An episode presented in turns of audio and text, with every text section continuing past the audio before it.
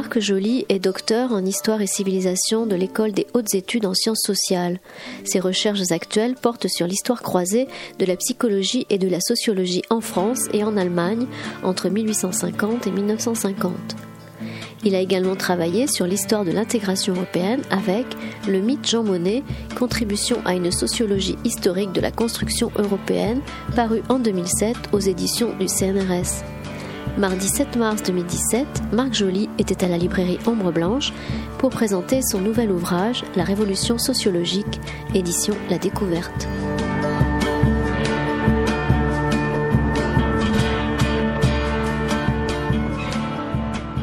Bonsoir. Ce soir, nous avons le plaisir de recevoir Marc Joly, chercheur CNRS, chercheur attaché à l'EHESS. Spécialiste de, Norbert Elias, euh, qui est un, de ses traducteurs euh, actuellement en France et qui a travaillé sur la réception de cet auteur, euh, en France. Aujourd'hui, il vient nous présenter la, Révolution sociologique, livre riche, livre dense qui revient sur la naissance de la sociologie, de la sociologie comme science, de ce, comme champ autonome du savoir. Vous avez choisi dans ce livre à multiples entrées de passer par euh, nombre euh, de retours biographiques sur euh, plusieurs chercheurs, plusieurs sociologues, plusieurs philosophes, à travers aussi une pluralité d'approches.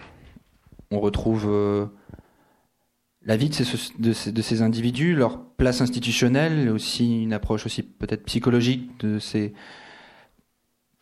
de ces chercheurs, de comment cette psychologie va influencer sur, euh, sur leur travail et sur l'évolution d'une discipline, la naissance d'une discipline, et notamment sur des chercheurs qui ne sont pas forcément euh, connus aujourd'hui, en tout cas, qui ont eu à un moment donné des heures de gloire euh, à une certaine époque, mais qui, pour la plupart, ne sont ou plus disponibles ou plus lus du tout, de toute façon.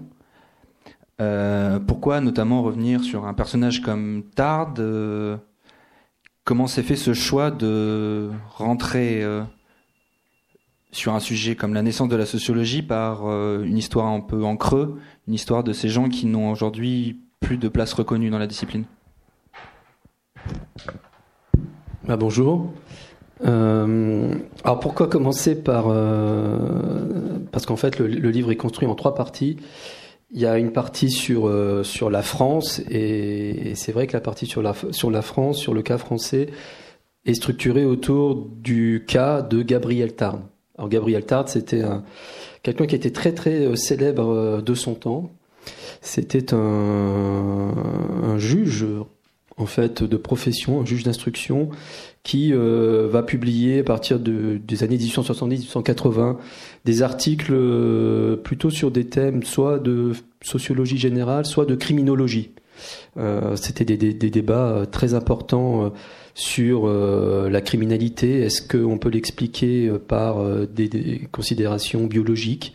Il y avait une grande théorie à l'époque qui était ce qu'on appelait la, la théorie du criminel né défendu par un, professeur italien qui s'appelait Cesare Lombroso, et euh, Gabriel Tard contre cette théorie euh, d'une criminalité qui s'expliquerait par l'hérédité, euh, a essayé de mettre en, en, avant des des arguments sociologiques, c'est-à-dire expliqués par l'influence et par des phénomènes de contagion ou d'imitation la, la criminalité.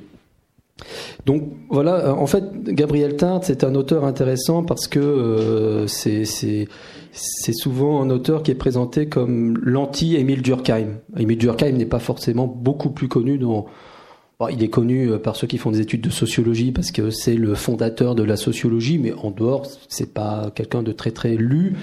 Euh, mais disons que c'est celui qui a triomphé sur un plan institutionnel, qui a réussi à faire de la sociologie une discipline scientifique. Tard, il, était euh, extérieur à l'université. Il a quand même eu une très belle carrière sur le Tard parce qu'il a été élu au Collège de France à la chaire de, philosophie moderne contre Henri Bergson, ce qui est quand même pas rien, ce qui donne quand même une idée de, de, son prestige, de sa réputation. Donc il a été élu en 1900. et il est malheureusement décédé quatre ans plus tard. Mais entre le moment où il va publier son livre le plus important, qui s'intitule Les lois de l'imitation en 1890 et sa mort, 1904, on peut, on peut le considérer comme l'auteur euh, de sciences sociales, euh, de sciences humaines et sociales français le plus connu à l'échelle internationale, le plus lu, le plus discuté, que ce soit en Italie, en Russie, euh, même en Amérique latine, en Angleterre, où il est présenté un peu comme le, nouveau Spencer, Herbert Spencer, qui était la grande figure euh, des sciences euh, humaines et sociales euh, anglaises et à l'échelle européenne, c'était quelqu'un de très important. Absolument plus lu aujourd'hui, Herbert Spencer, qui est vraiment celui qui a, qui a, qui a théorisé le darwinisme social. Donc, donc voilà. Donc j'ai bossé sur Tarn. Je, je, je finis ma réponse parce qu'à l'origine, je voulais pas travailler sur la sociologie euh, proprement dit, je voulais travailler sur les rapports entre la sociologie et la psychologie. Voilà, c'était mon c'était mon, mon, mon, sujet euh, de recherche. Et lui, il était parfait, tard, parce que c'est vraiment quelqu'un qui est entre ces deux disciplines. Il est entre la psychologie, la sociologie, l'aliénisme aussi, c'est-à-dire euh, le, le, le, la, la, la, psychiatrie. Et il était à, à l'intersection de différents courants qui avaient comme spécificité de porter une image, une vision scientifique des êtres humains qu'on les comprenne euh, en termes biologiques, qu'on les comprenne en termes psychologiques ou qu'on les, comprenne en termes, sociaux. Voilà, il, symbolisait ça. Justement, dans cet ouvrage que vous intitulez La Révolution sociologique, en, en empruntant le, le, terme, comme vous le rappelez dans l'ouvrage, ce qui est intéressant, c'est que justement, ce n'est pas juste l'émergence de la sociologie qui est abordée, mais bien l'émergence d'un champ des sciences sociales. Ce que vous posez comme euh, thèse, notamment dans cet ouvrage, c'est le cas de l'émergence de la sociologie pose la question à cette époque-là, à la fin du 19e et au début du 20e, de l'émergence d'un champ des sciences sociales qui va notamment euh, être euh, en rivalité avec une hégémonie de la philosophie euh, à cette période. Oui, c'est c'est pas quelque chose que j'avais prémédité en fait de travailler. à un moment donné, je me suis beaucoup concentré sur la philosophie parce que, si vous voulez, euh, la philosophie, euh, c'est quelque chose qui recouvre des, des, euh, contenus très différents. L'étiquette philosophie recouvre des contenus très différents. Et par exemple, si on parle de la philosophie des Lumières, le, le, le, terme de philosophe n'a jamais été aussi prestigieux qu'à l'époque des Lumières. Et les philosophes de ce temps-là, Diderot, Voltaire, euh, Malherbe, etc., euh, n'ont rien à voir avec la philosophie comme discipline telle qu'elle va s'institutionnaliser au cours du XIXe siècle.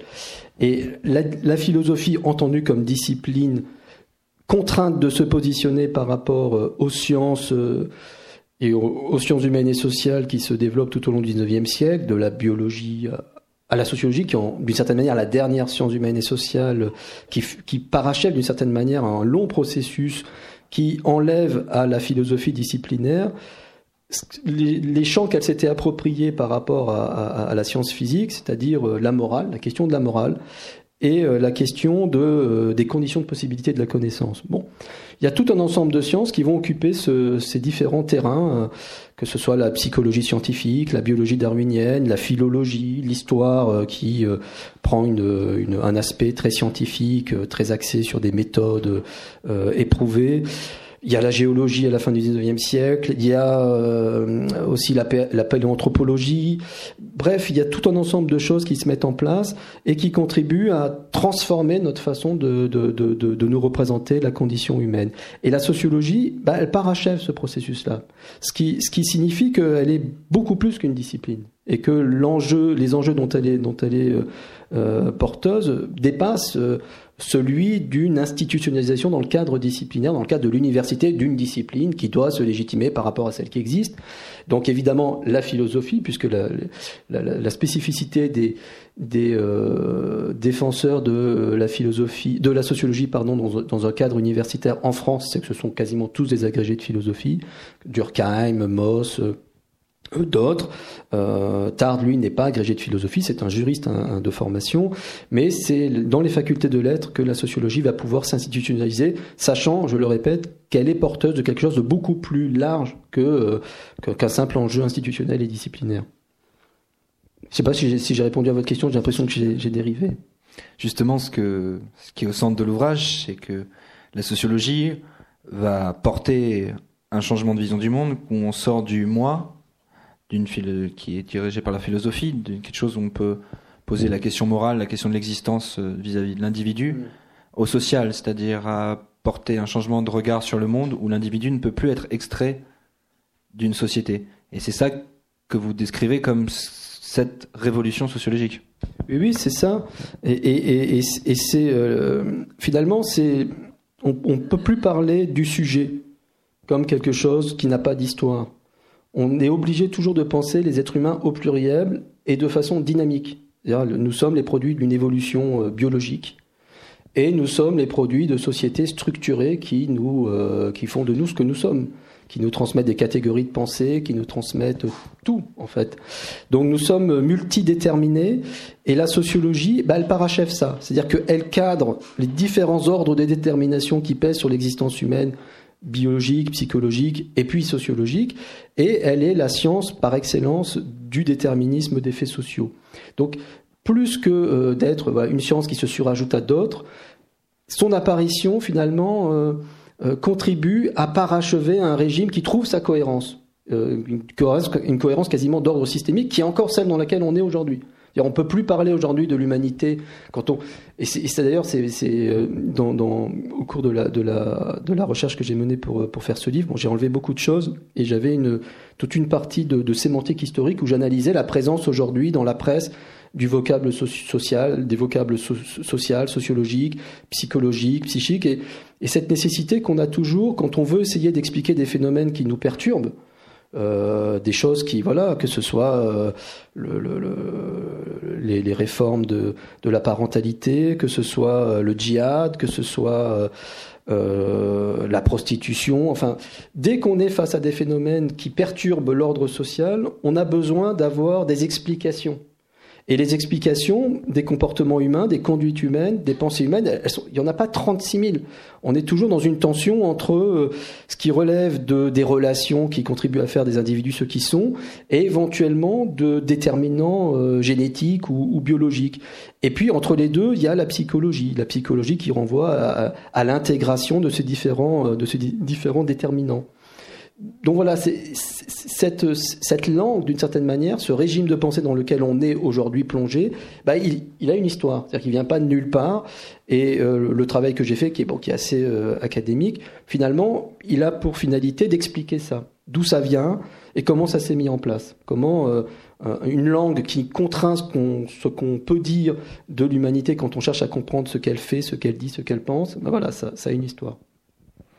Je n'avais pas prévu d'en parler maintenant, mais puisqu'on est dans le sujet, votre livre euh, est euh, édité à la découverte dans une collection dirigée par Bernard Lahire, qui a sorti un livre aussi sur euh, la défense de la sociologie comme science. On a eu des débats récemment, quand vous parliez notamment du djihad, sur une remise en cause par le politique de la possibilité d'expliquer socialement et, par la sociologie des actes quand on lit votre livre, on ne peut pas ne pas penser à cette défense aussi de cette euh, vision d'une science sociale comme euh, nécessaire à la compréhension du monde et nécessaire de pouvoir dire qu'on peut expliquer par les sciences sociales euh, les choses sans justement rentrer dans les procès en justification. Oui, bien sûr. Bah, il y a un chapitre qui est totalement influencé par le contexte, euh, notamment par les attentats de Charlie Hebdo, euh, qui m'ont beaucoup marqué. Et euh, oui, oui, c'est sûr que j'ai été marqué par le besoin qu'on avait en particulier après les attentats de Charlie Hebdo, de se, de se raccrocher pas seulement aux sciences sociales, parce que le problème de certains sociologues, je trouve, c'est qu'ils ils oublient toujours la psychologie. on est dans, toujours dans des, des oppositions. Soit c'est psychologique, soit c'est sociologique, alors qu'il faut évidemment, il faut, l'ensemble. Il faut penser en termes de et, c'est biologique, c'est psychologique, c'est surtout psychologique, c'est sociologique. C'est pas des, choses qu'il faut opposer, des choses qu'il faut articuler. Bon, euh, et il y a nécessité de les articuler parce que on, comprend bien que ça ne peut pas renvoyer à autre chose que des déterminants de cet ordre-là. Après, la question de leur articulation, même la question de la conceptualisation, et ensuite les enquêtes qu'il faut mener, les types d'enquêtes qu'il faut mener pour donner des réponses, c'est euh, des choses qui sont, qui sont euh, voilà, extrêmement compliquées. Mais là-bas, c'est quand même d'avoir les idées à peu près claires sur euh, ce qu'on est en mesure de pouvoir expliquer. Et justement, vous montrez euh, dans une analyse assez fine, puisque on, en a parlé, les auteurs que vous, citez et que les auteurs sur lesquels vous revenez dans une approche biographique aussi, sont des auteurs qui ont des parcours euh, pas académiques forcément justement sur euh, interdisciplinaires, sur leur positionnement vis-à-vis de la naissance d'une sociologie. Il y a notamment le problématique qui se pose personnellement pour certains sur la question religieuse, sur la question de comment concilier une euh, croyance scientifique d'une certaine façon à l'explication des choses et euh, une, euh, une, finalité religieuse et se retrouver dans une contradiction entre leur position de scientifique et leur position de croyant.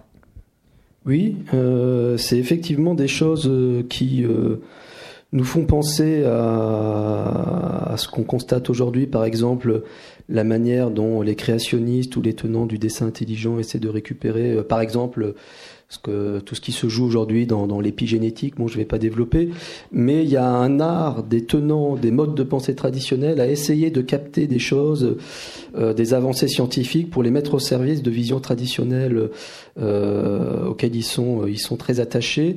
Et c'est une sorte de constante. on a toujours ça la science avance progressivement, euh, elle se heurte à des difficultés. Par exemple, aujourd'hui, dans le champ de la biologie, bon, bah, il est clair que l'épigénétique, ça remet en cause euh, le, darwinisme traditionnel, la, synthèse euh, qui a été réalisée entre la, génétique et puis la théorie de l'évolution naturelle. Bon, il y a des choses qu'on n'arrive pas à faire qu'on n'arrive pas à faire rentrer dans le cadre. Donc, il faut faire évoluer le cadre. Mais du coup, les, tenants du, dessin intelligent, du créationnisme, en profitent pour dire, vous voyez, bien, hein, la, théorie de l'évolution de l'évolution biologique, la sélection naturelle, elle, tient pas. Et là, il se passe exactement la, même chose avec la naissance de la, sociologie, donc d'une science euh, des faits sociaux. Ben, on a par exemple euh, des tenants euh, du catholicisme qui vont dire, ben, vous voyez, la démonstration est faite que le catholicisme est, est fondé puisqu'on n'a pas d'ordre qui tienne sans une contrainte extérieure. Cette contrainte extérieure, il assimile à, à l'Église, évidemment. Donc, et donc en gros, le catholicisme, c'est la vraie sociologie.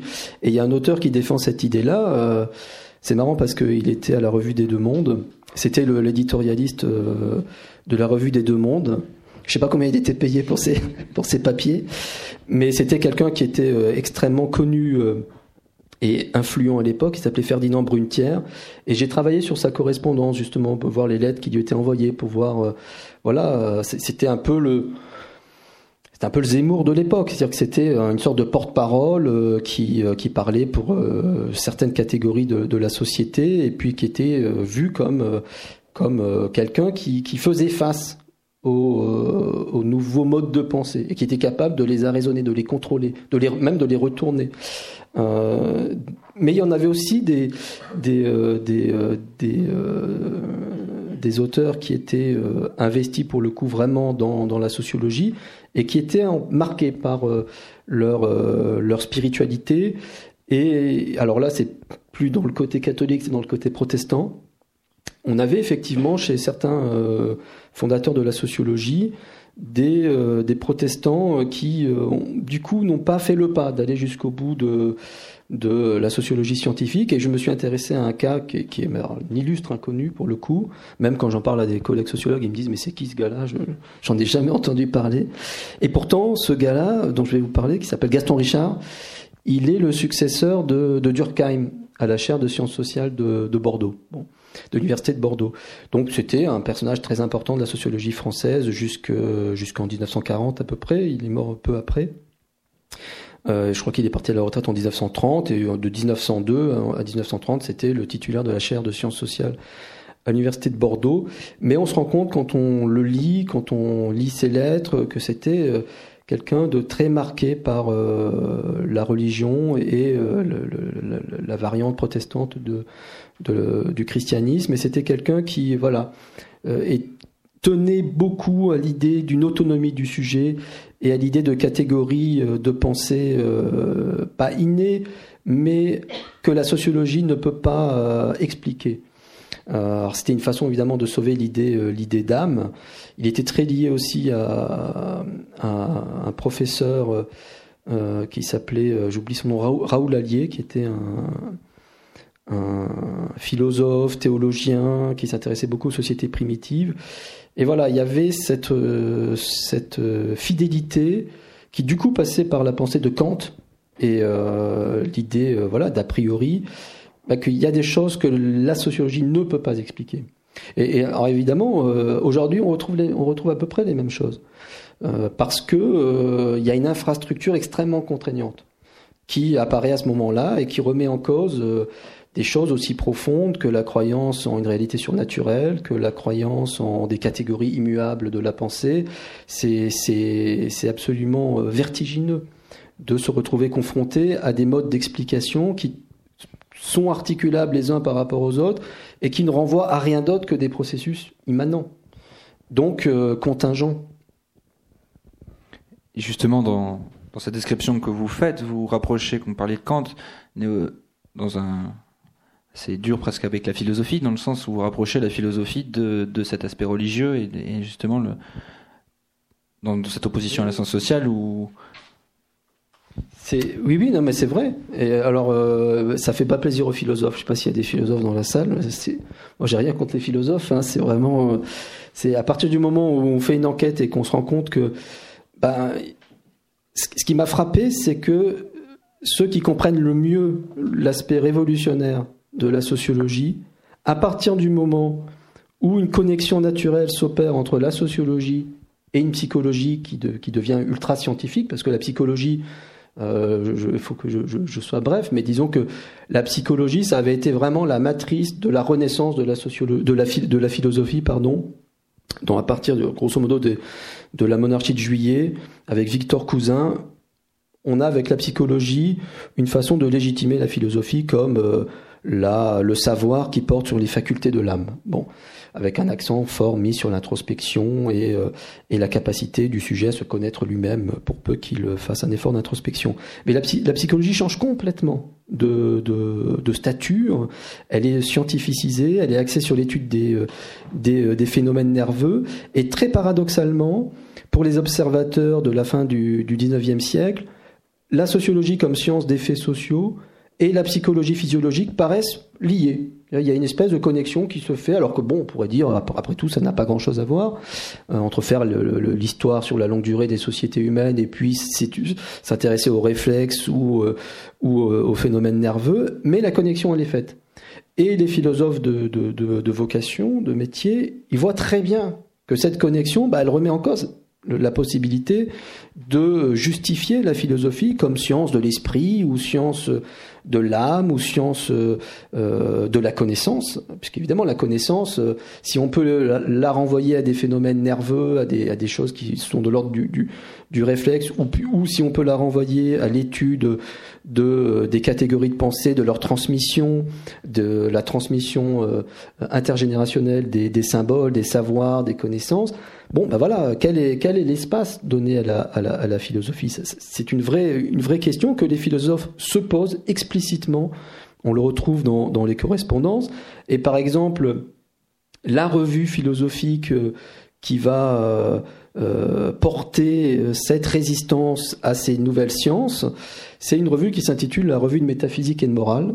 Et alors, ce qui est très amusant, c'est que les fondateurs il se, il, se, il se pose évidemment la question, quand on crée une revue, pourquoi euh, il faut, il faut, y a le titre, il, est, euh, il a du sens. Bon, et ils choisissent très explicitement euh, métaphysique et morale contre la sociologie et la, et la psychologie.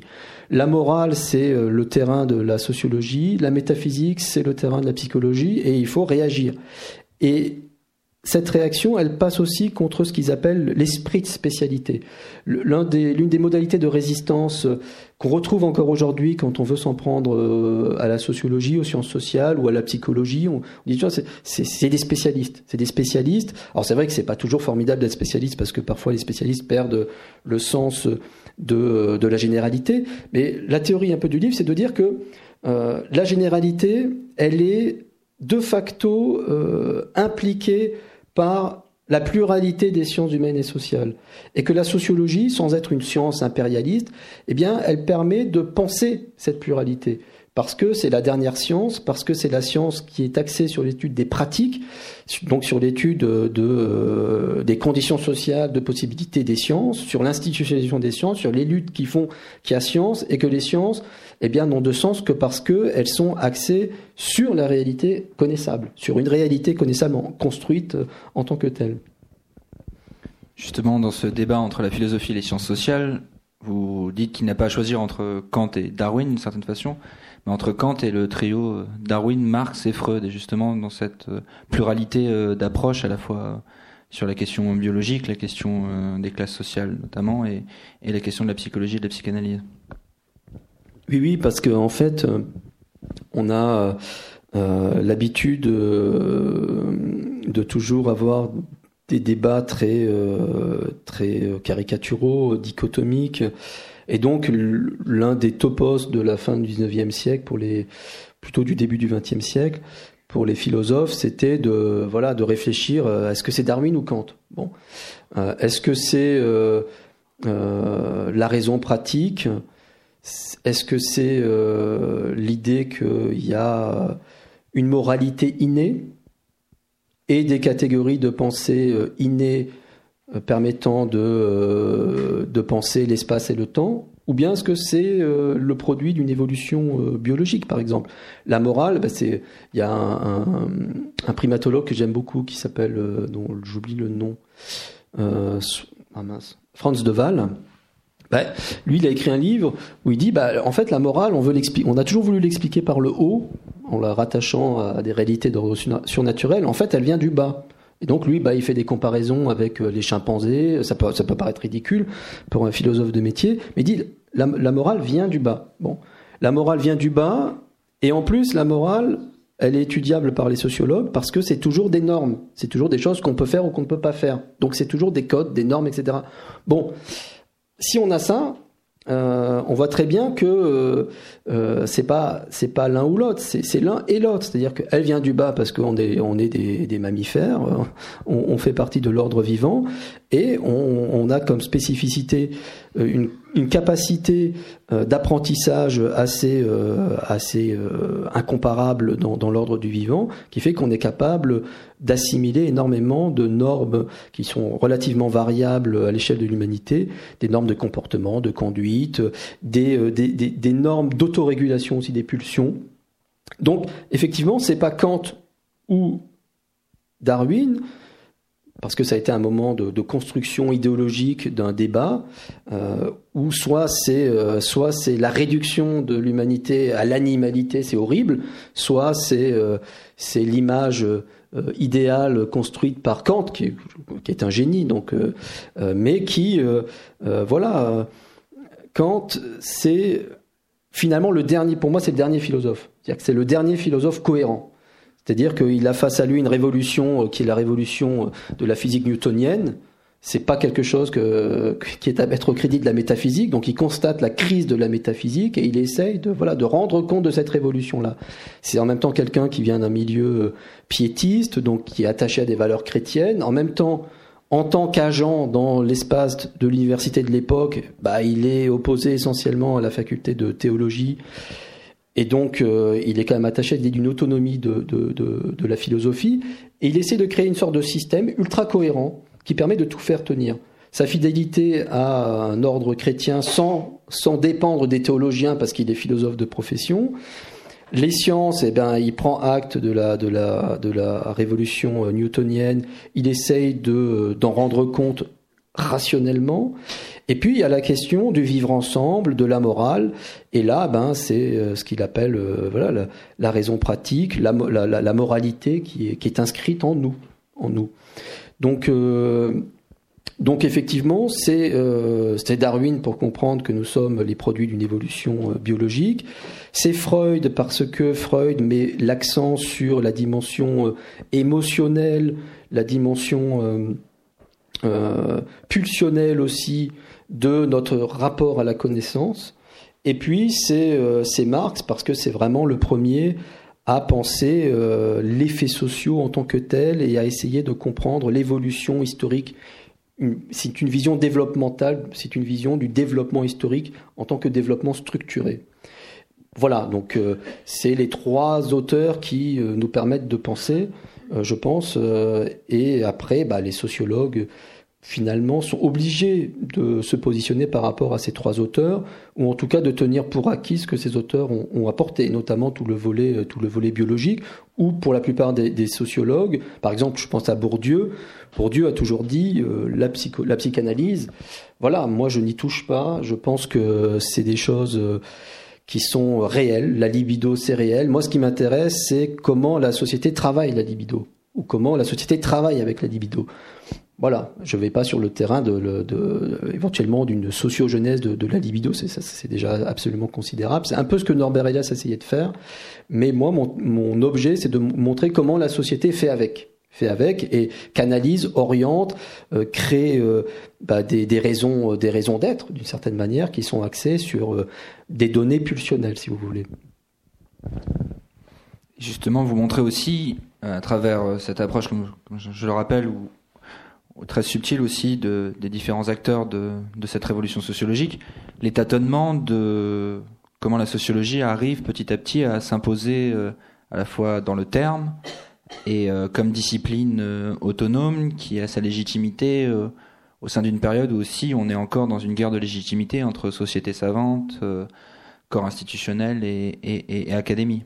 Oui, oui, alors bon, ça c'est le côté un peu compliqué parce que les sciences sociales, elles étaient euh, jusque vers 1890 essentiellement euh, rattachées à une institution qui, s'appelle euh, l'Académie des sciences morales et politiques. Donc les producteurs de sciences sociales, c'était des, notables, euh, des gens qui soit avaient une carrière politique, soit étaient avocats euh, et. Donc ça existe toujours. Hein, c'est l'Institut de France, l'Académie des sciences morales et politiques existe toujours. Elle a, un côté un peu ringard hein, pour. Euh, pour bon, c'est un peu méchant de le dire, mais c'est vrai. C'est d'ailleurs un, lieu magnifique parce que j'ai fait beaucoup de recherches d'archives à la bibliothèque de l'Institut. Pour l'anecdote, il faut être coopté pour euh, faire des recherches euh, là-bas par un membre de l'Institut, ce qui n'a pas été facile pour moi parce que je n'en connaissais pas. Mais il faut qu'on soit parrainé par un membre de, l'Institut pour pouvoir aller euh, avoir l'honneur de faire des recherches d'archives chez eux. Mais une fois qu'on y est, c'est le paradis parce que c'est très beau, c'est très luxueux, on a plein de documents accessibles. Donc, oui, les sciences sociales, elles sont euh, euh, voilà rattachées à des producteurs euh, qui c'est pas c'est pas uniquement leur métier et ça implique du coup quand même qu'elles sont très liées à des enjeux d'application. il faut connaître la société. Bon, euh, c'est très connu, mais c'est vrai que les premières enquêtes sont quand même liées euh, au phénomène de l'urbanisation. Les premières enquêtes sociologiques sont, liées au phénomène de l'urbanisation, sont liées au phénomène de, l'industrialisation, de, ce qu'on appelle le paupérisme. Il y a des écrivains qui ont apporté des témoignages absolument considérables et qui étaient d'ailleurs quasiment reçus comme des, euh, comme des savants. Je pense à Eugène Sue, je pense à, à Balzac évidemment et euh, à l'Académie des sciences morales et politiques, qui avait été supprimée par, euh, par Napoléon, qui a ensuite été recréée en 1830, je crois. Bon, bah, il y avait donc des enquêtes, très souvent, qui étaient soit commandées, soit menées par des, par des académiciens. Et c'était, c'était que ça. Bon. Avec quand même un penchant conservateur, libéral avancé. Pas du tout socialiste. Et la sociologie, c'est aussi un, élément dont il faut avoir conscience, était quand même rattaché au mouvement socialiste. En France, euh, c'était le cas, évidemment. En Allemagne, c'était euh, encore plus le cas, ce qui explique les très fortes résistances, parce qu'il y a en fait, il y a une première partie qui est sur qui est sur la France, et j'ai une deuxième partie qui est sur le cas allemand. Donc les résistances à l'introduction du vocable sociologie en Allemagne étaient très fortes. Très fortes parce que d'abord c'est un mot euh, qui n'était pas allemand. C'était un mot euh, français. Déjà, rien que la formation euh, de ce mot euh, faisait, faisait bondir les, les puristes parce que c'est un mélange de latin et de, et de grec. Donc déjà, on disait, mais ça, ça va pas. C'est qu'est-ce que c'est que ce, ce barbe? C'est horrible ce mot. mais alors, en Allemagne, c'était un mot français et en plus de ça, c'est un mot qui était évocateur de, du socialisme et du mouvement socialiste montant. Donc, deux bonnes raisons de, de s'opposer à l'introduction de ce terme. Et ce qui est intéressant, c'est qu'il a quand même réussi à percer parce que pour des savants allemands, il avait le mérite d'être un terme international. C'est euh, donc de faire partie d'une sorte de lexique euh, transnational ou international au même titre que biologie ou que psychologie et que donc il fallait le défendre. Il fallait le, descendre, le défendre, pas le descendre, euh, beaucoup voulaient le descendre, mais il fallait le défendre contre des appellations un peu plus floues qui en Allemagne étaient quand même très influencées par le courant de l'idéalisme philosophique néo-kantien. Donc on parlait beaucoup de de Kulturwissenschaft, de sciences de la culture ou de sciences de l'esprit. Le Geistwissenschaft, c'était vraiment le nom euh, qui était donné à ce qu'on nous on appellerait sciences humaines. D'ailleurs, souvent, Geistwissenschaft, c'est traduit par euh, sciences humaines en français. Bon, sciences de l'esprit. On avait l'esprit comme une façon de, de voilà, de préserver euh, un idéal d'humanité libre et autodéterminée. Donc, il a fallu résister contre tout ça. Et les fondateurs de la sociologie allemande qui bon, on cite toujours trois noms euh, qui sont euh, Max Weber, Georg Simmel et Ferdinand Tönnies. Bah, il se trouve que c'est pas totalement une reconstruction a posteriori parce que euh, je me suis intéressé à la, naissance de la première société allemande de sociologie et les trois principaux euh, acteurs de cette fondation, bah, ce, sont eux. Ce sont Max Weber, Georg Simmel et Ferdinand Tönnies. Par contre, ce qu'on ne savait pas, même en Allemagne où c'était, c'était pas étudié, c'est qu'ils étaient euh, en opposition totale par rapport à ce qu'il fallait entendre par sociologie. Et c'était une opposition, euh, quasiment à la vie et à la mort. Hein. C'est surtout entre Georg Simmel et, et ils se détestaient. Mais bon, c'était pas qu'un problème d'ego ou un problème de détestation personnelle. Il y avait derrière une vision totalement différente du travail scientifique.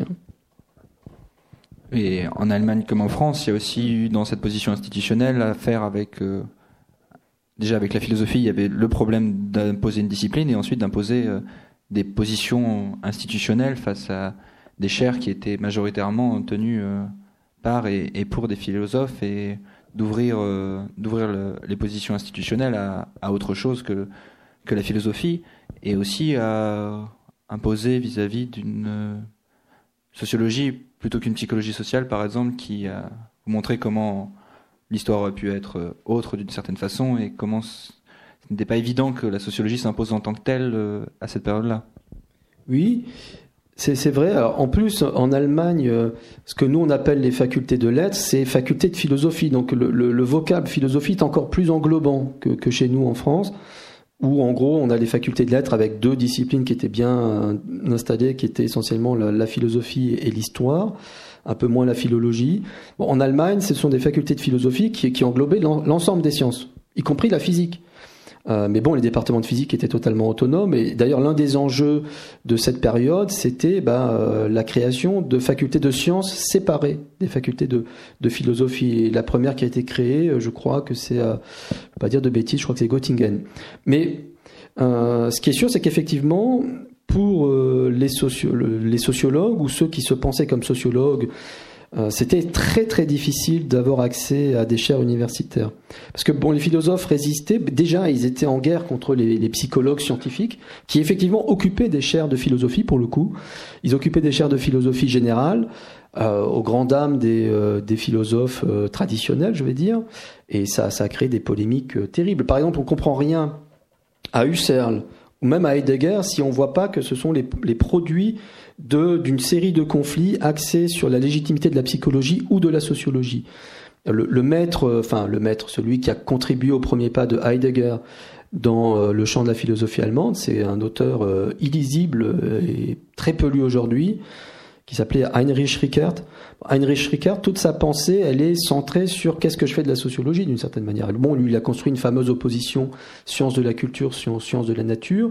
Mais donc, c'est des débats très forts avec des, enjeux épistémologiques euh, très présents et des enjeux de chair euh, qui, ça va se débloquer vraiment euh, après la, Première Guerre mondiale sous la République de Weimar, parce que là, les, les, les, euh, euh, les, les, défenseurs de la République de Weimar et les nouvelles élites euh, voyaient très bien que le soutien intellectuel était très faible parce que l'université était très réactionnaire. Donc évidemment, ils ont encouragé des, des, des universités nouvelles, ils ont encouragé la création de chaires Donc il y a eu quelques chaires qui se sont créées, en particulier dans des euh, dans des universités euh, nouvelles comme à, Francfort, à Hambourg.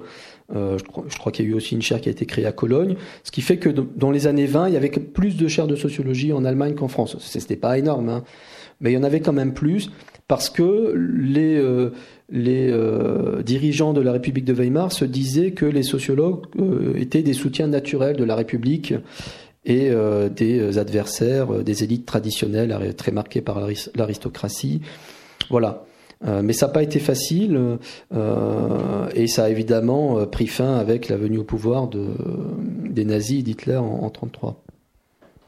Mais là, vous montrez justement, quand vous parliez de, de Husserl ou Heidegger, de comment ils ont dû comment leur pensée aussi est, un résultat euh, de ces conflits avec euh, la psychologie et la sociologie. Vous montrez justement là où il y a révolution dans l'émergence de la sociologie, ce n'est pas uniquement dans la naissance de cette discipline, mais bien qu'elle oblige les autres disciplines à se définir vis-à-vis d'elle et donc à se définir tout court. Oui, c'est exactement ça en fait, parce que c'est une discipline qui, euh, qui effectivement, sur un plan institutionnel, a, eu des hauts et des bas.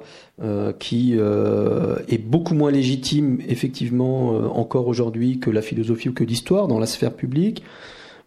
et en même temps, c'est une discipline effectivement qui oblige les autres disciplines à se définir. On a parlé de la philosophie, mais l'histoire, l'histoire française, avec la fameuse école des annales, est complètement obsédée par la sociologie. Et la revue Les Annales, qui est créée par Marc Bloch et Lucien Fèvre, c'est totalement euh, inspiré de la revue de Durkheim, l'année sociologique. Vraiment, euh, et puis il y a la volonté de travailler avec la notion de la, volonté de faire de l'histoire d'une certaine manière une science sociale. Donc l'influence de la sociologie est toujours d'une certaine manière disproportionnée par rapport à sa réalité institutionnelle. Les euh, on a ça avec Durkheim euh, et le moment Bourdieu pour moi de la de la sociologie dont on n'a pas encore pris la mesure, je pense, euh, euh, parce que c'est bon j'aime beaucoup Pierre Bourdieu pour pour de nombreuses raisons, mais c'est vrai qu'il a qu'il a il, il, a cristallisé tout ça. Ce qui fait que les philosophes se sont, se sont obsessionnellement définis par rapport à lui, de manière souvent très, très violente. Hein. Les historiens aussi. Et donc c'est vrai, c'est euh, une spécificité de la, sociologie qui tient à une chose, à mon avis, euh, très forte, c'est que ses prétentions généralisantes, donc sa prétention à tenir un discours général sur l'humanité, est cadrée par l'existence d'autres disciplines, la psychologie, la biologie, donc participe d'une sorte de système de pensée, d'une sorte de régime de pensée.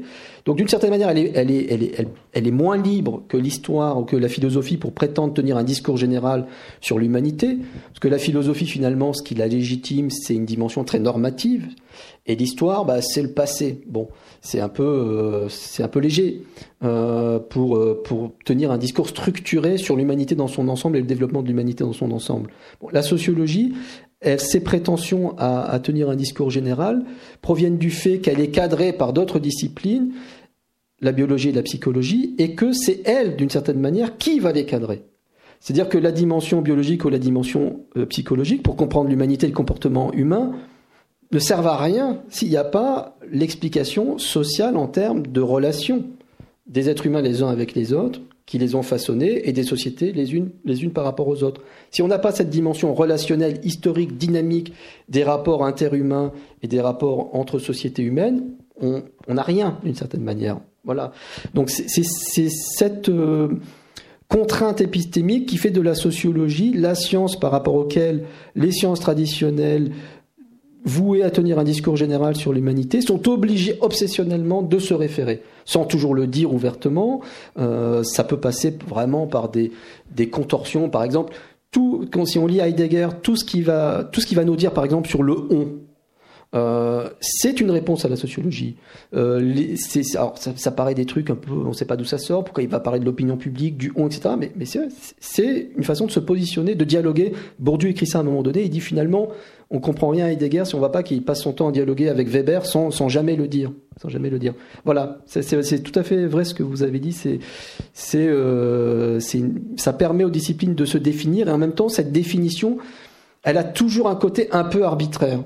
est déterminée par des enjeux de pouvoir institutionnel, avec le sentiment d'une illégitimité euh, scientifique et d'une plus grande légitimité sociale et culturelle et politique aussi qu'il faut, qu'il faut défendre contre cette discipline. On ne sait pas trop quoi faire en, fait, qui fait un peu peur. Euh, la sociologie fait un peu peur. Mais justement, pour revenir à ce qu'on disait sur la période où la, sociologie a été attaquée par notamment ou par les politiques ou par euh, d'autres aspects sur l'actualité de la, discipline, peut-être discuter un peu de ça sur justement on voit que la sociologie a diffusé ses problématiques, ses, centres d'intérêt dans les autres disciplines, notamment pour être en librairie, l'histoire. Euh, il y a quasiment plus un livre d'histoire qui ne prend pas une approche euh, sociologique euh, aussi. Qui, un livre d'histoire purement factuel, ça devient de plus en plus rare.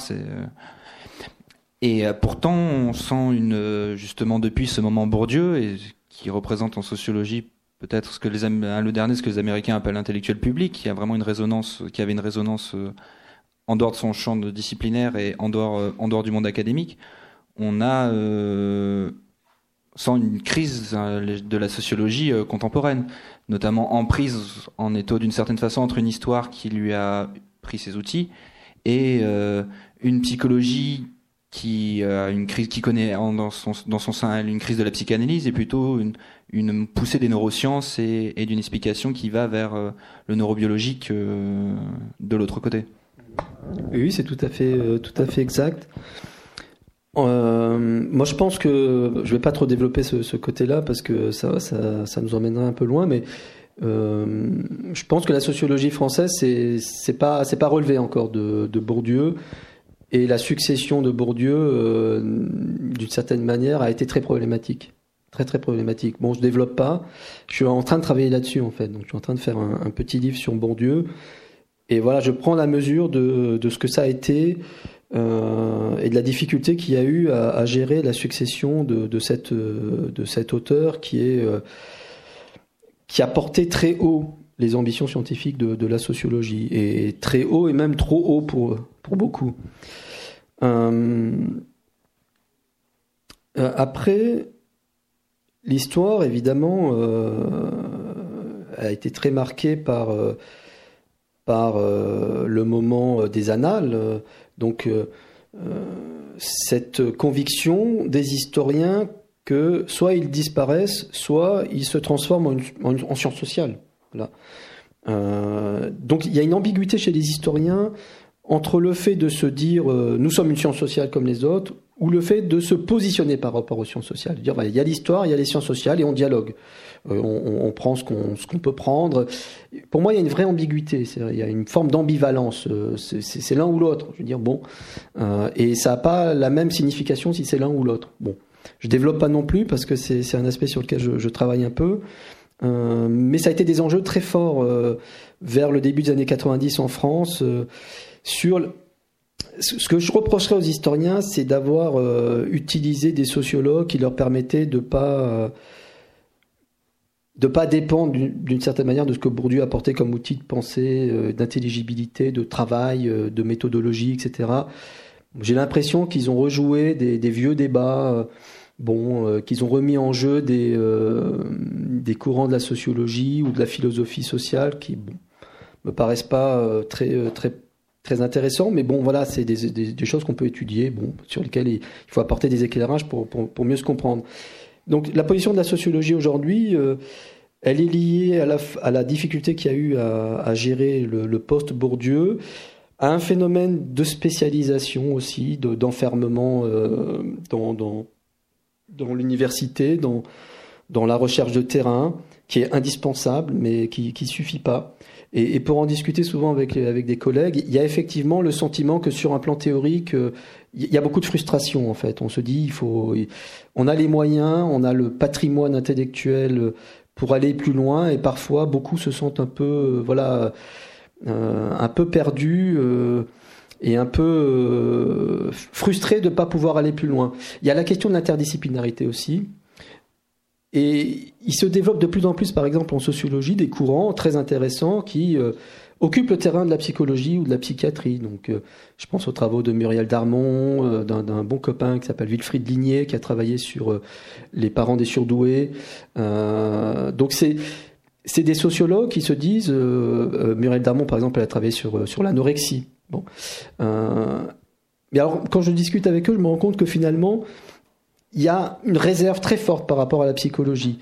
Il y a l'idée de se dire on ne doit rien aux psychologues, on n'a pas finalement à tenir compte de ce que les psychologues ou les psychanalystes, c'est encore pire, peuvent peuvent dire et on va euh, on va faire euh, notre job de sociologue sur des terrains qui pourtant ont été euh, surétudiés avec une expérience très très riche, notamment clinique par des, des, des psychologues et, des psychanalystes. Moi, je vois ça comme un sentiment d'insécurité ou de faiblesse. Et, et, à mon avis, le dialogue devrait être beaucoup plus poussé avec la psychologie et la, psychanalyse, y compris d'ailleurs une psychologie qui s'intéresse énormément aux, aux neurosciences. Euh, moi, j'aime beaucoup un psychologue qui s'appelle Olivier Houdet. Je trouve que ce qu'il ce qu'il apporte est très riche, très très riche, parce qu'il il permet de penser qu'il y a des phases de développement euh, infantile et que par conséquent, euh, ce qui se joue dans les relations euh, qui façonnent euh, l'individu à partir de, de, de, sa naissance, eh bien, est quand même déterminé par des phases de développement, voilà, d'ordre d'ordre psychobiologique. Tout est déterminé par les relations, mais il y a des phases du développement où les relations vont avoir un aspect plus structurant que d'autres. Donc on a, on a finalement tous les instruments de pensée permettant de nous représenter euh, l'évolution, le développement, la structuration, la socialisation, si on veut, des, des êtres humains, mais il y a des problèmes d'enfermement disciplinaire, de de rapports de pouvoir, d'enjeux aussi de prise de position dans, dans des champs où il ne faut pas paraître euh, dépendant de champs extérieurs parce qu'on se dit on, se dit qu'on perd en, en, termes de légitimité dans le champ propre euh, qui, est, euh, qui est le nôtre, etc. On va voir a des questions du public. Laissez la parole au public. Je vais peut-être être un peu provocant, mais par rapport à vos dernières euh, explications sur euh, la sociologie actuelle. Euh, est-ce que vous n'êtes pas bloqué tout simplement parce que c'est la fin de la société? Qu'est-ce que vous voulez dire par la fin de la société? Bah, C'est-à-dire qu'on se retrouve confronté à deux choses. D'abord, un individualisme de plus en plus prégnant, d'un côté, donc euh, là, c'est un petit problème. Et ensuite, le fait que l'on est face, aujourd'hui, et c'est dit par les sciences, à une singularité euh, absolue de l'individu qui est euh, peut-être le seul universel. Et en ce sens-là, comment, même si la relation existe, la sociologie peut-elle étudier ce phénomène? Je ne sais pas si j'étais assez clair. Oui, oui, oui. Bon, alors, moi, je suis d'un naturel très optimiste, donc, euh, donc je ne vois pas les choses comme vous. Mais par exemple, quand vous dites triomphe de l'individualisme, c'est un phénomène social. Ça a une histoire. Donc, c'est des choses que les sociologues peuvent étudier, d'ailleurs étudient, euh, selon différents angles, en insistant, je sais pas, moi, sur ce qui se joue plutôt dans la famille. Quand on étudie les familles, on se rend compte que le lien social est très très fort en France, extrêmement fort. Euh, peut-être n'a jamais été aussi fort. Les liens de solidarité entre les générations euh, sont, euh, sont, sont renforcés ces dernières années, ces dernières décennies. C'est des choses qui sont montrées par les, par les sociologues. Je pense que le, le, sociologue, moi je ne veux pas parler au nom de tous les sociologues, mais par exemple le sociologue bourdieusien, classique, il va, il va vous répondre méfions-nous de, de, ce genre de discours qui, qui, qui consiste à dire, par exemple, c'est on, on, est dans une société qui, qui, est marquée par le triomphe de l'individu roi, euh, sans lien, euh, qui se voit comme le centre du monde. Et plutôt que de ratifier un discours peut-être médiatique, euh, ben enquêtons sur comment les individus vivent au quotidien, euh, comment non, non, non, mais, euh, mais au contraire, c'est une très bonne question parce qu'elle permet justement d'aller sur ces questions de fond, ces questions dont on parle tous les jours, hein, euh, en famille, enfin, c'est on en parle tout le temps. Donc il faut évidemment en parler. Euh, donc c'est pas la fin de la société, ce ne sera jamais la fin de la société tant que nous serons euh, vivants, tout simplement. Parce que nous avons toujours vécu en société, parce que nous naissons euh, comme nous naissons, nous avons besoin des adultes quand nous sommes un nouveau-né pour nous développer normalement, que ça ne peut pas être la fin de la société. Euh, sauf quand, quand, quand l'humanité n'existera plus. La singularité de l'individu comme seul universel. Euh, Alors là, pareil, il y a énormément de travaux qui, qui par exemple, s'interrogent sur qu'est-ce que ça signifie, par exemple, l'amitié. Est-ce que l'amitié a le même sens quand on est euh, ami avec 20 euh, 000 personnes sur Facebook ou quand on est ami avec 20 euh, personnes ou 3-4 personnes Est-ce qu'on peut donner au mot amitié et à la réalité sociale d'amitié le même sens? Vous dites? Alors c'est un concept philosophique qu'on peut qu'on peut essayer d'étudier sociologiquement en termes de de comment les gens vivent leurs relations. Qu'est-ce qu'ils mettent derrière une relation dite amicale Qu'est-ce que c'est pour eux, par exemple euh, moi, je suis pas sur Facebook, donc c'est un monde que je que je connais pas. Mais par exemple, euh, je me souviens un jour, je discutais avec un, un copain et puis on parlait d'un type. Il se trouve que c'est un type que je connais, qui est assez connu. Et il me dit ah c'est un ami à moi. Je dis ah bon? C'est fou ça parce que moi aussi c'est un ami. Il dit c'est un ami Facebook. Ah oui. Alors voilà, donc euh, évidemment, euh, pour lui, ami, c'était pas du tout la même chose que pour moi, un type avec qui j'ai milité, enfin dans, mes, dans nos jeunes années. Euh, c'est évidemment pas le même euh, le même type de, de relation. Donc, il faut d'abord le sociologue optimiste, il dirait, bah, soyons méfiants par rapport au discours médiatique. un peu souvent bon c'est bon c'est normal hein, il y a des gens qui, qui, sont des intellectuels médiatiques donc pour être un intellectuel médiatique il faut avoir des thèses fortes euh, arrêtée, euh, toujours un peu anxiogène et inquiétante parce que ça, ça marche. Et enquêtons. Enquêtons sur les, les, rapports humains, les relations humaines, comment elles sont vécues, comment elles sont structurées. D'autres questions? Comment pouvez-vous expliquer que la sociologie soit muette ou en tous les cas assez inaudible pour euh, permettre une meilleure intelligibilité des, de l'évolution des faits sociaux, notamment la réintroduction du fait religieux bah, C'est une très bonne question. Elle est, muette, mais on pourrait dire parce qu'on ne lui donne pas la parole. Parce que euh, on a peut-être dans les milieux euh, de, euh, de la culture, du journalisme culturel, de, des intermédiaires culturels, on ne donne pas assez la parole aux sociologues ou quand, quand, on la donne, c'est un peu comme euh, voilà, euh, on a besoin de quelqu'un qui a enquêté euh, sur les quartiers ou que on lui donne cinq minutes la parole. Alors bon, les quartiers, oui, bah oui. donc il va dire deux trois banalités à la, à la, à la télé et puis ça s'arrêtera là. je pense qu'il y a une, il y a une je pense que le, le, discours de la sociologie est très politique. C'est-à-dire qu'il remet en cause les pouvoirs établis, il remet en cause les rapports de domination et bon, euh, c'est très difficile d'avoir accès aux médias pour, euh, pour les sociologues, un peu critiques. Bon, euh, c'est un élément de, du problème. Il y a aussi le fait que le champ médiatique, ben, quand quelqu'un parle, quelqu'un d'autre ne parle pas. Et donc, il est un peu saturé par des intellectuels médiatiques qui ont un rapport aux sciences sociales extrêmement ambivalent extrêmement ambivalent. C'est-à-dire que moi, je, pense toujours à Zemmour parce que Zemmour, parfois, il, parle au nom de la sociologie. Bon, il c'est la sociologie, il parle au nom des faits. Bon, bah, c'est un discours de parasitage extrêmement problématique. On, donne la parole à des gens, bon, qui sont des, journalistes ou des, intellectuels médiatiques, euh, des essayistes, et qui ont un discours qui très souvent parasite, j'ai l'impression, le discours sociologique euh, généralisant qu'il serait possible de tenir dans certaines situations. Euh, qui est un discours beaucoup plus bah, récemment, je travaillais un peu sur, euh, sur la construction européenne et, ça me frappe beaucoup.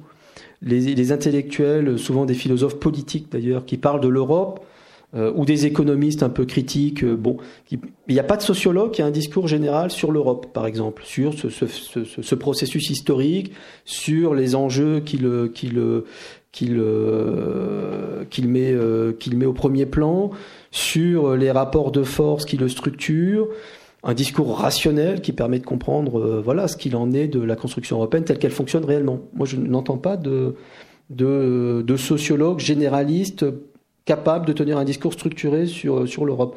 On a soit des économistes qui vont expliquer que l'euro va s'effondrer et qui se trompent tout le temps, euh, soit des philosophes politiques, je pense à bon, des, des auteurs par ailleurs que j'aime bien, que je lis, mais qui ont des discours ultra normatifs comme, comme Gaucher qui vont nous Marcel Gaucher, qui vont nous dire euh, que euh, c'est le triomphe de l'individu de, de, droit, par exemple, et que finalement que l'Europe elle est dans une situation plus dramatique que la situation qui était celle de l'entre-deux-guerres, où les totalitarismes étaient tout près de de, de, de, de, détruire la civilisation européenne. D'une certaine manière, l'individu de droit serait une menace encore pire. Bon, ça me paraît complètement euh, fou comme, comme type de discours, et un, un discours vraiment influencé par, par les sciences sociales, comprenant que ben voilà, c'est un processus social qui, par exemple, a créé une sorte de déconnexion entre euh, une souveraineté exercée à l'échelle européenne et la réalité de la souveraineté nationale populaire euh, telle qu'elle existe aujourd'hui, que c'est un phénomène qui n'a été prémédité par personne, une sorte de processus qui s'est mis en place petit à petit. si on arrive à expliquer ça simplement, bah, je, pense qu'on peut apaiser le débat. donc, en fait, la sociologie, ce, qui est un peu compliqué avec la sociologie, c'est qu'elle a, des côtés ultra provocateurs et des côtés euh, ultra, entre guillemets, apaisants. Normalement, on a une vision plus rationnelle de la réalité quand on la pense en termes pluriels, quand on la pense en termes d'interdépendance et de, relations entre, entre, euh, entre communautés structurées. Normalement, on a une vision beaucoup plus rationnelle des choses. Oui, ce qui concerne la sociologie contemporaine, il y a aussi des choses que vous évoquez dans, votre ouvrage euh, sur la situation à l'époque, la, question de l'institution et aussi, on pourrait parler aujourd'hui de l'économie de la recherche et de l'économie de l'université. C'est-à-dire que c'est une certaine sociologie qui est favorisée aussi dans les financements et que c'est plus facile aujourd'hui pour un jeune sociologue de faire une sociologie statistique qui va donner des données qui peuvent être utilisées par des gens comme Zemmour et déformées qu'une sociologie radicale au sens premier du terme qui revient sur les, fondements des problèmes dites Oui, arrêtons, vous avez raison. non, non, mais comme j'ai un peu analysé son discours, euh, euh, je l'avais dans la tête, mais effectivement, je suis assez partisan qu'on l'oublie un peu. Euh, enfin, les données chiffrées en fait qui existent, la plupart sont sont pas produites par des sociologues, elles sont plutôt produites par des démographes. Et, la sociologie aujourd'hui, elle est quand même très marquée par un retour au terrain et à l'ethnographie. Donc des trucs très euh, de très beaux, de très belles enquêtes hein, que qu'on lit avec avec plaisir, mais qui restent quand même très prisonnières de euh, voilà bah, du côté euh, réduit de l'objet étudié. Donc ça pose un problème.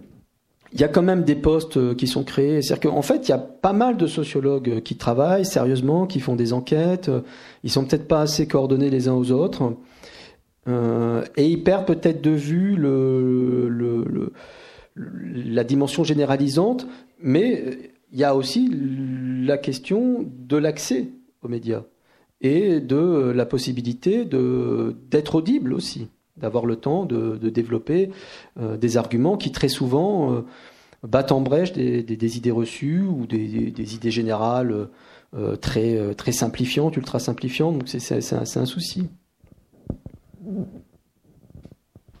Je, suppose que vous avez dû sursauter lorsque vous avez entendu quelqu'un dire euh, expliquer, c'est commencer à chercher des excuses. Oui, c'est. oui, oui, ben là. Mais c'est très révélateur hein, d'une hostilité de fond qu'il y, a dans certains milieux à l'égard de, de, la sociologie. Vous, vous citiez tout à l'heure euh, euh, euh, le livre de Bernard Lahire qui s'appelle Pour la sociologie. En fait, c'est une réponse à, un livre de Philippe Val, encore un intellectuel médiatique dont on est obligé de parler. Mais voilà, c'est lui, il a développé ça sur tout, sur tout un livre, un petit livre, un petit essai. la sociologie, par définition, elle est dans l'excuse. Elle est par définition, voilà, c'est comme ça. C'est euh, bon. Donc euh, oui, ça, ça, pose de vrais problèmes quand un premier ministre reprend ces idées-là. bon.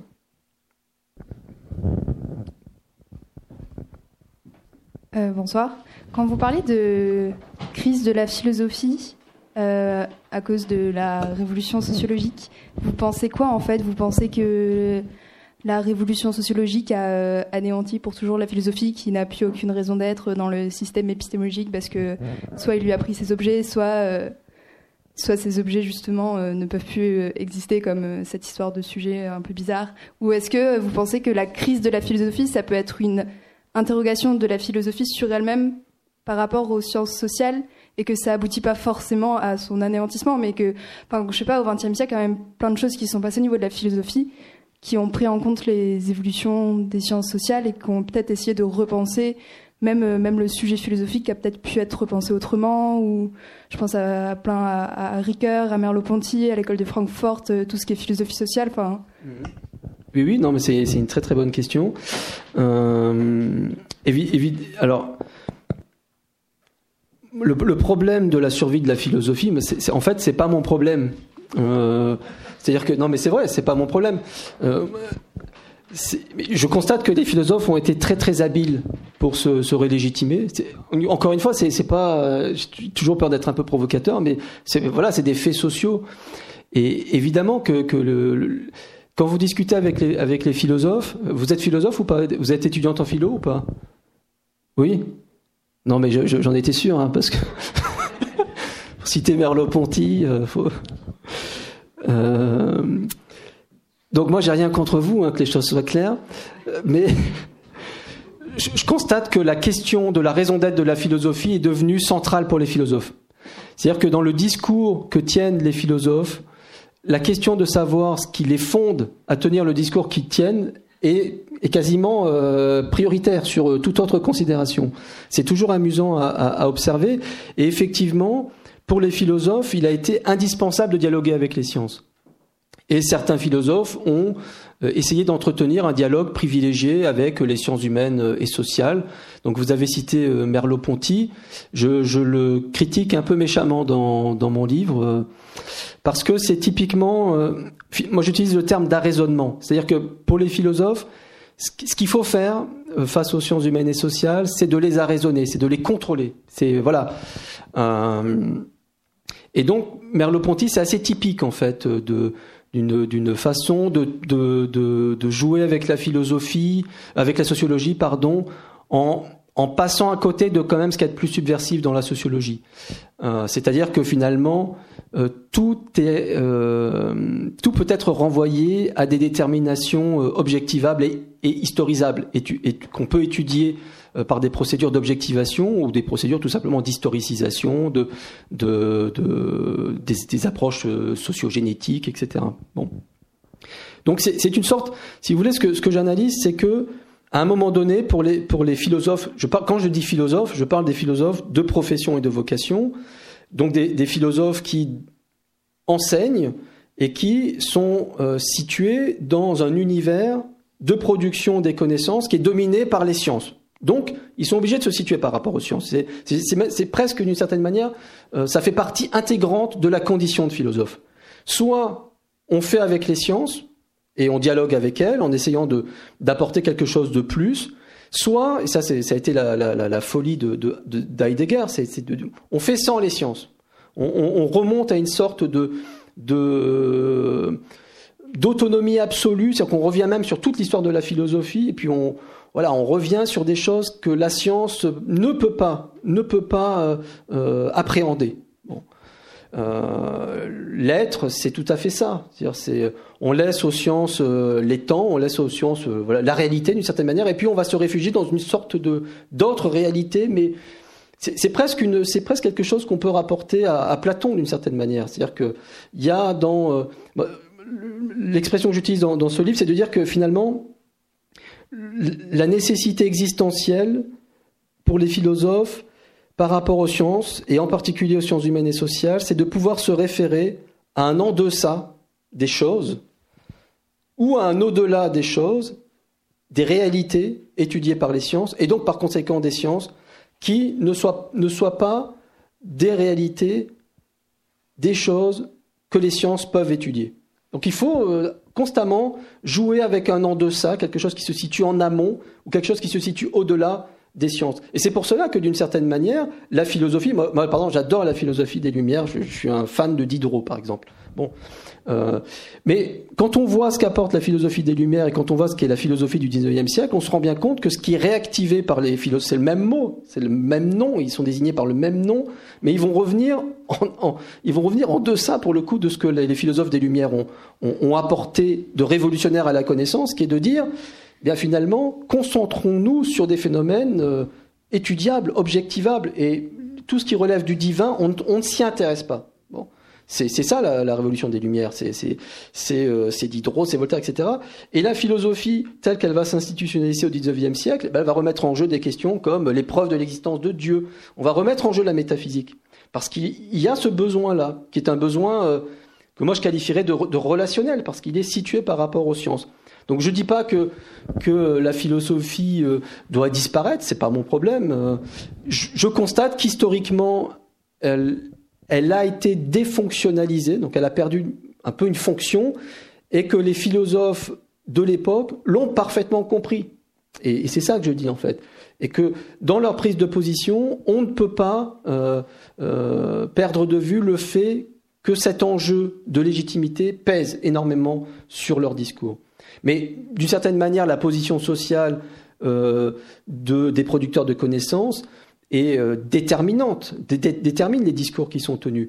Et donc un physicien, euh, il se situe toujours par rapport à d'autres physiciens ou par rapport à d'autres champs de connaissances. Mais là, chez les philosophes, ça prend une, une, une, une euh, réalité encore plus troublante sur le, le plan de l'autodéfinition, sur le plan de la représentation de soi, parce que eh bien, il n'y a, pas, a pas un objet dans lequel se réfugier en disant, bon, de toute façon, on, a notre, on étudie un objet, on apporte des éléments de connaissance qui sont euh, in euh, qu'on peut in fine évaluer par rapport aux contraintes de cet objet. Et voilà, ça nous permet d'avancer euh, sans nous inquiéter outre mesure de, la raison d'être de ce que nous sommes et de ce que nous produisons comme connaissance.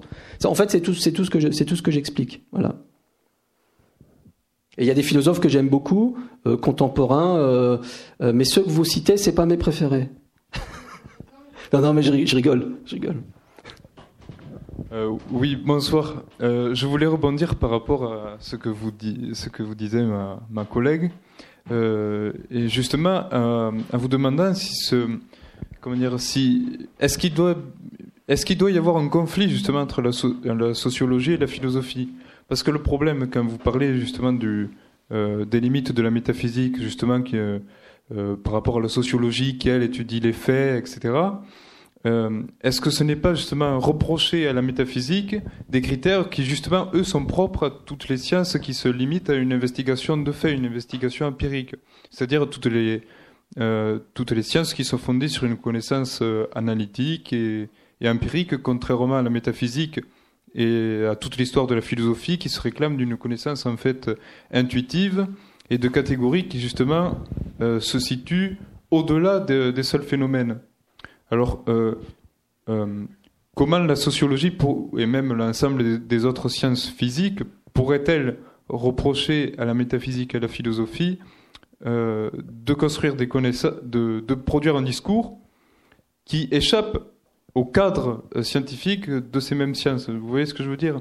Oui, je vois très bien. Ça consiste à appliquer des, critères euh, scientifiques qui ne sont pas ceux de la métaphysique, etc. Donc, est-ce que justement pour une, pour que le, les discussions soient plus apaisées entre les philosophes et, euh, et les scientifiques, est-ce qu'il ne faudrait tout simplement pas distinguer plutôt que d'opposer ces différents domaines de connaissances? Et à propos de, de la question de, de l'excuse, qui est justement très polémique aujourd'hui avec Manuel Valls par exemple. Euh, est-ce que le sociologue, comme l'homme politique, ne devrait pas plutôt justement se, se mettre à la place l'un de l'autre, puisqu'il faut se rappeler que excuser, c'est précisément mettre hors de cause, c'est-à-dire nier d'une façon ou d'une autre la causalité d'un agent. C'est au fond ce que fait la sociologie, mais de, de, de, façon tout à fait justifiée, en expliquant justement que le terroriste n'est pas l'agent euh, ou plutôt n'est pas l'auteur de, du fait, mais euh, est plutôt conditionné par un ensemble de choses dans la production de ces faits-là. Euh, donc est-ce qu'il ne faudrait pas justement, par exemple, sur cette question-là, dissocier une logique de la causalité qui serait propre à la sociologie et une logique de l'imputabilité qui est inhérente à l'exercice politique et juridique? Par exemple, oui, oui, non, ça c'est une très très bonne question, effectivement. Et elle est, elle est valable aussi pour la psychiatrie et la psychologie. Euh, on sait très bien que quand on dit euh, il y a des circonstances atténuantes, on, on peut renvoyer, quand, euh, quand il s'agit de condamner, condamner quelqu'un qui a commis un, un, méfait, je sais pas, un crime ou un délit, sa peine peut être réduite parce que on va être capable d'expliquer, pour le coup, qu'il n'était pas totalement libre de ses actes. donc évidemment, il faut dissocier la question de l'explication. Euh, je ne raisonnerai pas en termes de causalité parce qu'on peut jamais euh, trouver des causalités absolues dans un comportement. Le comportement, il est multidéterminé et on peut pas, on peut pas dire qu'il y avait une fatalité absolue à ce que tel individu commette un acte donné. Mais ce qui est sûr, il y a donc la question de la responsabilité juridique, et puis ensuite il y a la question de la compréhension des comportements euh, des individus. Et là, euh, oui, d'une certaine manière, expliquer peut, euh, que ce soit dans des termes sociaux ou psychologiques, peut avoir pour effet de réduire la responsabilité d'un individu. Mais ce sont des ordres différents, tout simplement. Il suffit de les distinguer. Donc là, vous avez, vous avez tout à fait raison. Et, c'est vrai que, par exemple, il n'y a pas que la philosophie qui s'est retrouvée en crise euh, avec l'émergence de la psychologie, de la sociologie à la fin du 19e siècle. Il y a aussi le droit. Et le droit, bah justement, cette question de la responsabilité individuelle s'est retrouvée totalement euh, bouleversée par, euh, par l'émergence d'une psychologie scientifique et de la sociologie. Et donc il y avait des débats très forts avec des juristes euh, qui, euh, ou des, beaucoup de pénalistes d'ailleurs en Allemagne, qui se définissaient comme des sociologues. Ils disaient, bah voilà, maintenant notre métier, ça va être d'être sociologue, puisqu'il va falloir que on, on découvre les, les, déterminants sociaux de, des comportements. Euh, donc, j'évoque un peu ces débats-là autour de la Société allemande de sociologie avec un, un pénaliste très, très que j'ai eu plaisir à dire qui s'appelle euh, qui s'appelle Fuchs, Ernst Fuchs.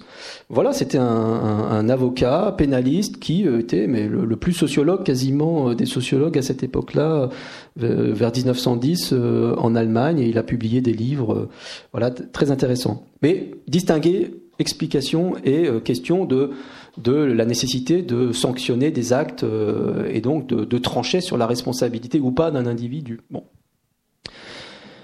Alors, le problème de, de, des rapports entre la sociologie et la philosophie, et plus largement des rapports entre la philosophie et les sciences, bah, c'est que la rivalité, elle vient plutôt des philosophes. Et moi, je le vois, je le vois très bien dans, dans, dans mon petit champ, qui est celui de, de l'histoire euh, et de la sociologie des sciences sociales. Bon, ben, on a des, on a des collègues qui sont des philosophes des sciences sociales et qui euh, euh, prétendent euh, apporter sur toute cette histoire une intelligibilité. Bon.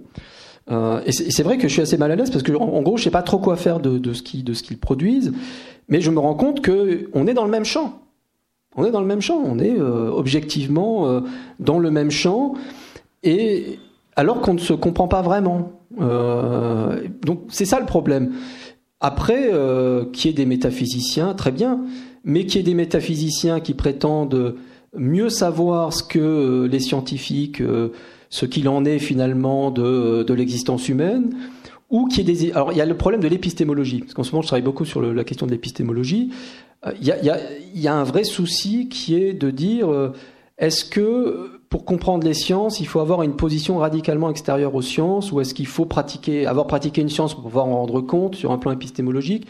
Moi je pense que sur un plan épistémologique, les scientifiques sont un peu en retard et euh, qui a une sorte de répartition des fonctions euh, très commode qui s'est opérée entre des épistémologues, euh, des purs épistémologues et les praticiens des sciences. Je pense qu'il faut, euh, il faut revenir un peu sur cette, sur cette frontière. Donc à la fois, il y aurait des distinctions à, à mieux établir. Effectivement, un, un, méta, un, métaphysicien qui est très clair. D'ailleurs, il y a un retour de la métaphysique aujourd'hui. Et ce qui est très amusant à, à, à constater, quand on les lit, je pense à, bon, Badiou. Euh, j'ai écrit un petit texte sur Badiou là récemment.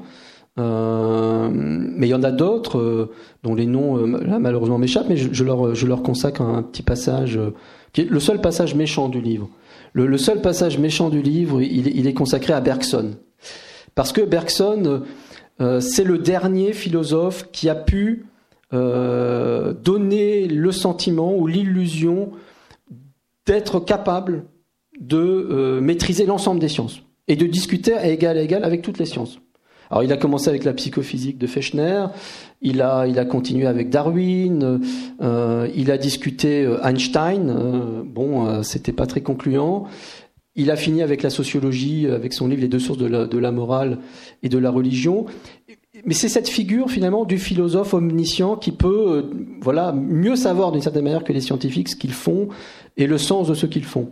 Bon, et ce personnage-là, évidemment, aujourd'hui n'est plus possible. C'est, euh, Mais néanmoins, ça reste une source d'inspiration pour les métaphysiciens et les, les tenants d'un retour de la métaphysique aujourd'hui. Ce qu'ils mettent en avant, euh, alors il y en a un que j'aime beaucoup, c'est Tristan Garcia.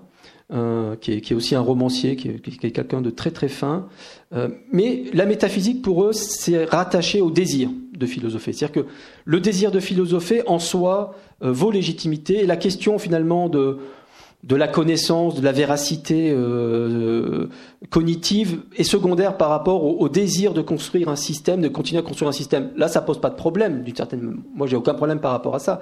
Mon, problème, il est plus par rapport aux, épistémologues euh, et aux historiens, aux philosophes euh, des sciences, qui parfois, ben, on, est sur le même champ et, très paradoxalement, on ne on, on, se comprend pas. On se comprend pas. C'est un peu, euh, un peu terrible parfois.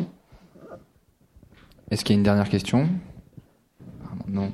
En tout cas, merci à Marc Joly d'être venu présenter euh, son ouvrage pour ce débat. Et vous avez des, euh, le dernier ouvrage de Marc Joly, euh, Devenir Norbert Elias aussi, et sa dernière traduction des textes de Norbert Elias qui n'était pas disponible.